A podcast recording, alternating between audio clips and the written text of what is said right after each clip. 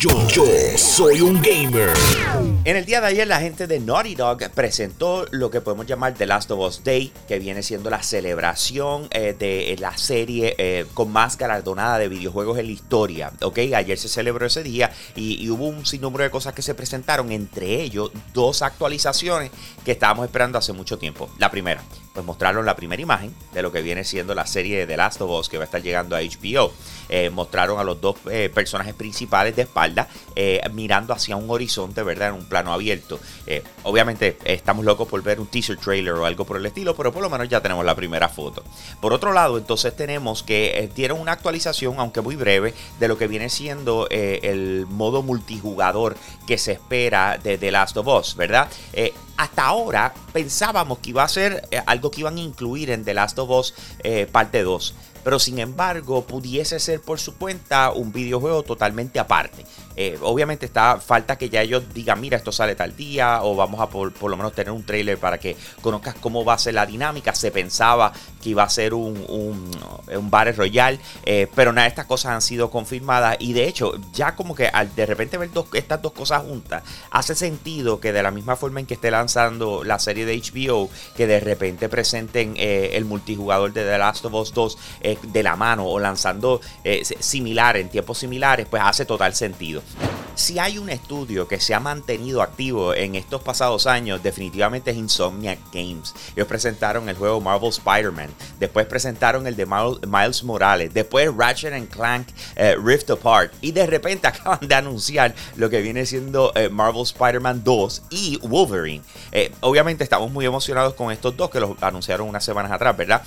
pero sin embargo acaba de salir un nuevo rumor donde apunta que están trabajando en un tercer videojuego, ¿ok? en este caso, aparentemente es un multijugador basado en los superhéroes de Marvel, ¿ok? Eh, todo apunta a que van en esta dirección y que pudiésemos conocer de él más adelante. No sabemos si de repente esto se va a convertir en algo similar, eh, digamos, al universo de, de, Warzone en Call of Duty, ¿verdad? Que de repente sigue sacando videojuegos y tiene este multijugador que, corre alrededor de ellos y se adapta cada vez que hay un nuevo lanzamiento, eh, pero todo pudiese apuntar a que sí. Está súper interesante. La gente de Crystal Dynamics ha dado un poquito de información sobre lo que va a ser eh, el personaje Spider-Man dentro de Marvel's Avengers. Spider-Man es un personaje que va a ser exclusivo para los que tengan el título en PlayStation. Y eh, entonces de primera instancia se pensaba que a lo mejor iba a ser simple y sencillamente eh, como una skin o, lo ibas a poder utilizar y punto y se acabó, que no iba a tener ningún tipo de integración en el videojuego. Pero la parte que ellos están aclarando es que están diciendo, mira, nosotros le llamamos esto como un evento, eh, sí vamos a tener eh, diferentes cutscenes relacionadas a Spider-Man eh, y vamos a tener una pequeña historia alrededor de eso, ¿ok?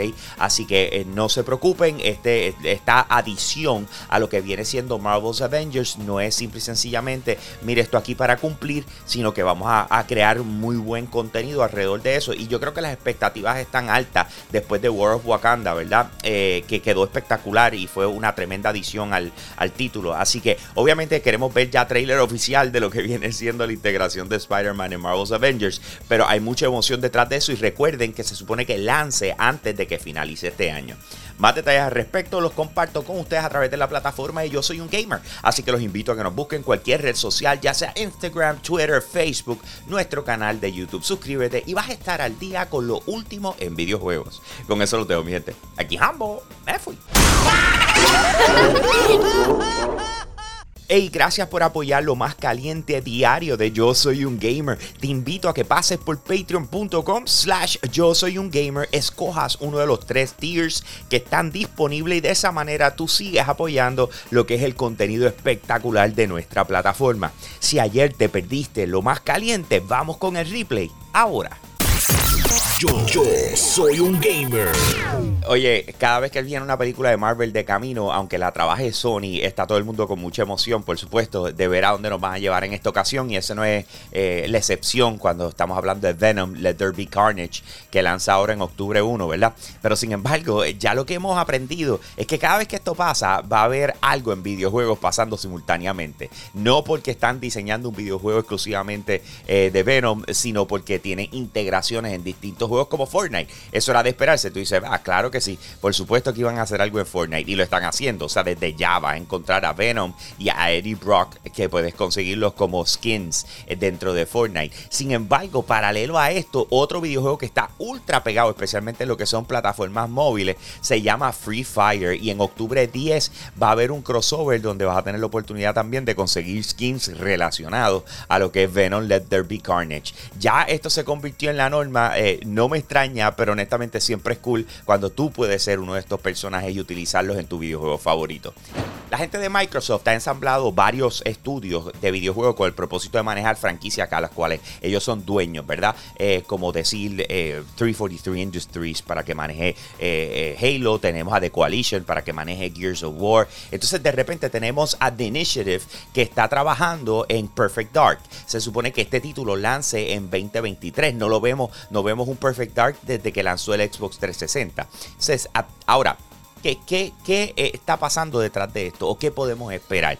Pues mira, me sorprendió muchísimo el hecho de que no lo van a estar trabajando solo. Acaban de anunciar que se están juntando con un estudio para poder montar este videojuego y tenerlo lo más óptimo posible. El estudio es Crystal Dynamics. Ellos son los que trabajan eh, el reboot de lo que viene siendo la serie de Tomb Raider. Ellos trabajaron Marvel's Avengers y de repente ahora van a ayudar a darle forma a este proyecto, a The Initiative para Microsoft, que es un juego exclusivo tanto para Xbox como para PC, ¿verdad? Así que obviamente eh, esto hasta cierto punto nos debemos sentir bien porque no están poniendo todo el esfuerzo en un estudio que es nuevo, que todavía está buscando su identidad, sino que están trayendo a, un estudio de desarrolladores veteranos para que les den la mano y que podamos tener un buen proyecto, un buen videojuego.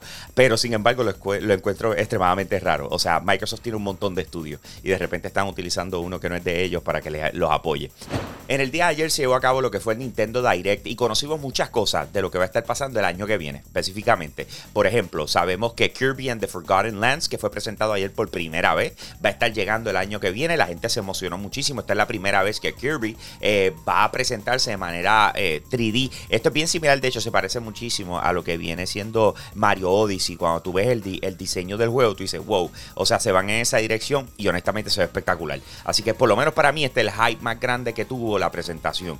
Kirby and the Forgotten Entonces tenemos el otro, eh, Bayonetta, por fin conocemos detalles al respecto. Este título fue anunciado en el 2017 y de repente vemos que Bayonetta 3 va a estar llegando el año que viene. Eh, aunque estoy emocionado con el título, especialmente a los que les gusta la serie Devil May Cry, Bayonetta es un, personaje que, que, tiene esa misma línea, ¿verdad? El juego va por esa misma línea. Pero algo que encontré raro fue la eh, gráficamente cómo se ve. O sea, completamente. Yo dije, contra un juego que lo llevan trabajando desde el 2017, esperaría un poquito más, pero dentro de todo mucha emoción detrás de esto.